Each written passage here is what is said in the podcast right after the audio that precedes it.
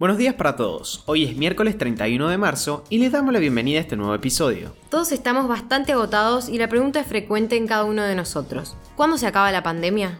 Hoy te contamos lo que se sabe hasta ahora y cómo podría ser el desenlace de esta situación. Mi nombre es Manuel Carrasco. Y yo soy Jazmín Gutiérrez. Y esto es Primera Parada, un podcast de Publius Group.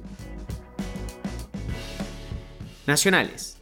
Frente al crecimiento de contagios, el gobierno le propuso a la oposición postergar las pasos por un mes. Máximo Kirchner expresó que la voluntad del gobierno es hacer una evaluación entre todos los espacios políticos y tomar una decisión por consenso. Los presentes en la reunión donde se trató el tema acordaron poner el tema en la agenda política y seguir discutiéndolo en base a la modificación del contexto sanitario y caminar hacia un acuerdo para determinar qué hacer. El diputado José Luis Ramón anunció que presentará un proyecto de ley para llamar a consulta popular no vinculante en la provincia de Mendoza, luego de que el ex gobernador de la provincia, Alfredo Cornejo, volvió a ratificar la idea de plantear una independencia de la Argentina.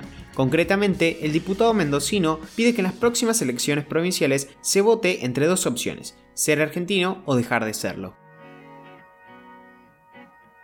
BMW invertirá 300 millones de dólares para exportar litio de Argentina para acelerar su expansión de la movilidad eléctrica en los próximos años. La compañía informó que aumentará sus ventas de vehículos totalmente eléctricos en un promedio de más del 50% por año.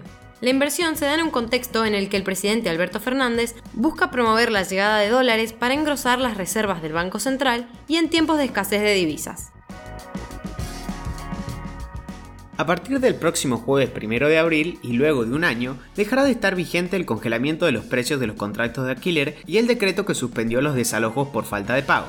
Los inquilinos tendrán que abonar la parte del ajuste que estaba previsto y no se aplicó durante los últimos 12 meses un senador chileno propuso donar 15.000 vacunas a la Argentina para inmunizar a una ciudad entera de Santa Cruz. El fin de este pedido es que se puedan restablecer los vínculos laborales y personales que históricamente han unido a los pobladores a ambos lados de la frontera. Internacionales. Crisis militar en Brasil. Los jefes del ejército, la armada y la aviación renunciaron este martes, un día después de que el presidente Jair Bolsonaro anunciara seis cambios en su gabinete, que incluyeron la salida del ministro de Defensa. Sin embargo, este mismo ministerio solo informó en una nota oficial que serán sustituidos. Con eso, Bolsonaro deberá nombrar a los sustitutos. Con el barco Ever Given liberado del canal de Suez, buscan saber qué falló. El buque está anclado y debe ser revisado en su totalidad. Cuando se atribuyan las responsabilidades, es probable que sigan años de litigios para recuperar los costos de reparación del barco y del canal y reembolsar a los que vieron interrumpidos sus envíos de carga. Dado que esta nave pertenece a una empresa japonesa, es operada por un transportista taiwanés, posee bandera de Panamá y ahora está detenido en Egipto, el asunto rápidamente se convertirá en un conflicto internacional.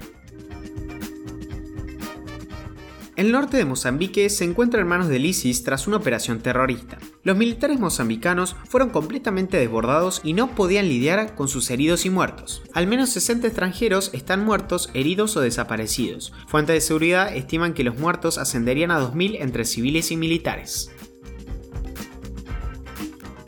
Las autoridades sanitarias de Alemania anunciaron este martes la imposición de restricciones en la aplicación de la vacuna contra el COVID-19 desarrollada por AstraZeneca a los menores de 60 años. Quienes pertenezcan a ese grupo demográfico podrán ser inoculados si así lo desean, pero solo después de consultar a un médico que administre el inmunizante y un análisis personalizado de los riesgos.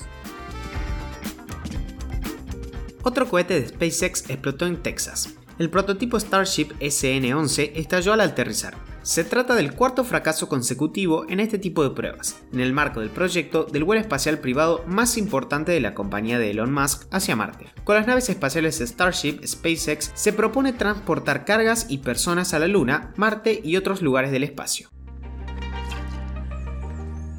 Noviembre de 2019 fue el punto de inicio. 17 meses después, todavía no vemos un final. Encierros, restricciones, barbijos y cuidados excesivos. ¿Algún día terminaremos con esto? ¿O por el contrario, esto será de ahora en más la nueva normalidad? Lo cierto es que se están tratando de hacer los esfuerzos para que volvamos a la vida que conocíamos antes de esta tragedia. Los científicos apuntan al resonado concepto de la inmunidad de rebaño. Este consiste en llegar a obtener al menos el 70% de las personas inmunizadas dentro de un país. Las inmunizaciones pueden darse de forma natural, habiendo superado el virus, o por vía de las vacunas. Las últimas son las esperanzas de la normalidad.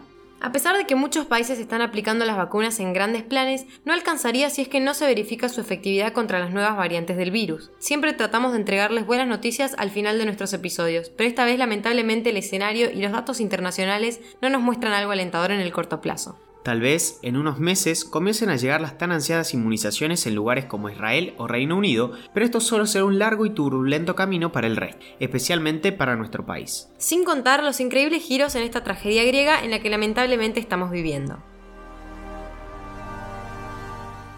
Ahora sí, los despedimos por hoy. Gracias por escucharnos. Comparte este episodio con tus amigos. Esperamos tus sugerencias en nuestro Instagram, public.com.ar o en nuestro Twitter, public-group. Los esperamos mañana en el próximo episodio de Primera Parada. Que tengan un muy buen día.